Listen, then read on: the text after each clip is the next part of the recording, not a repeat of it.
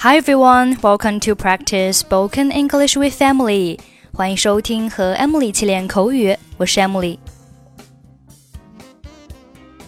Okay, today's sentence is I have a spasm of nausea and dizziness. I have a spasm of nausea and dizziness. I have a spasm of nausea and dizziness. Spasm, S P A S M，名词，表示突发。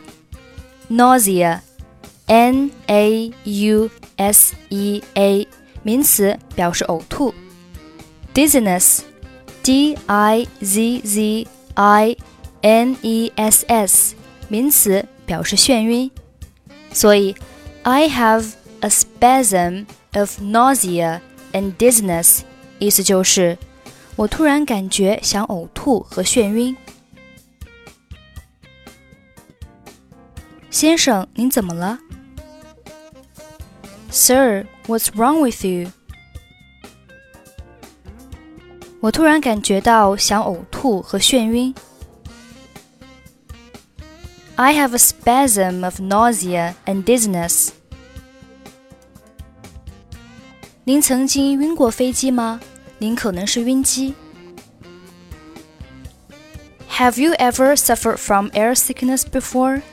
You're probably airsick. 没有，这是我第一次坐飞机。也许你说对了，给我些晕机药。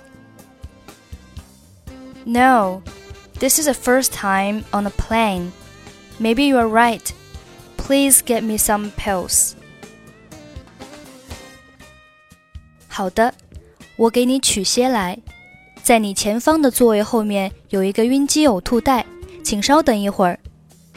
这是两粒药片，杯子里是水，请用水服下药片。Okay, I will get some for you. There's an air sickness bag behind the seat in front of you. Please wait me for a moment. Here are two pills, and water is in the glass too. Please take the pills with water. 非常感谢。Thank you very much. 现在好多了吗？Are you feeling better now? 好多了，再次谢谢你。Much better now. Thanks again. 不客气。 My pleasure.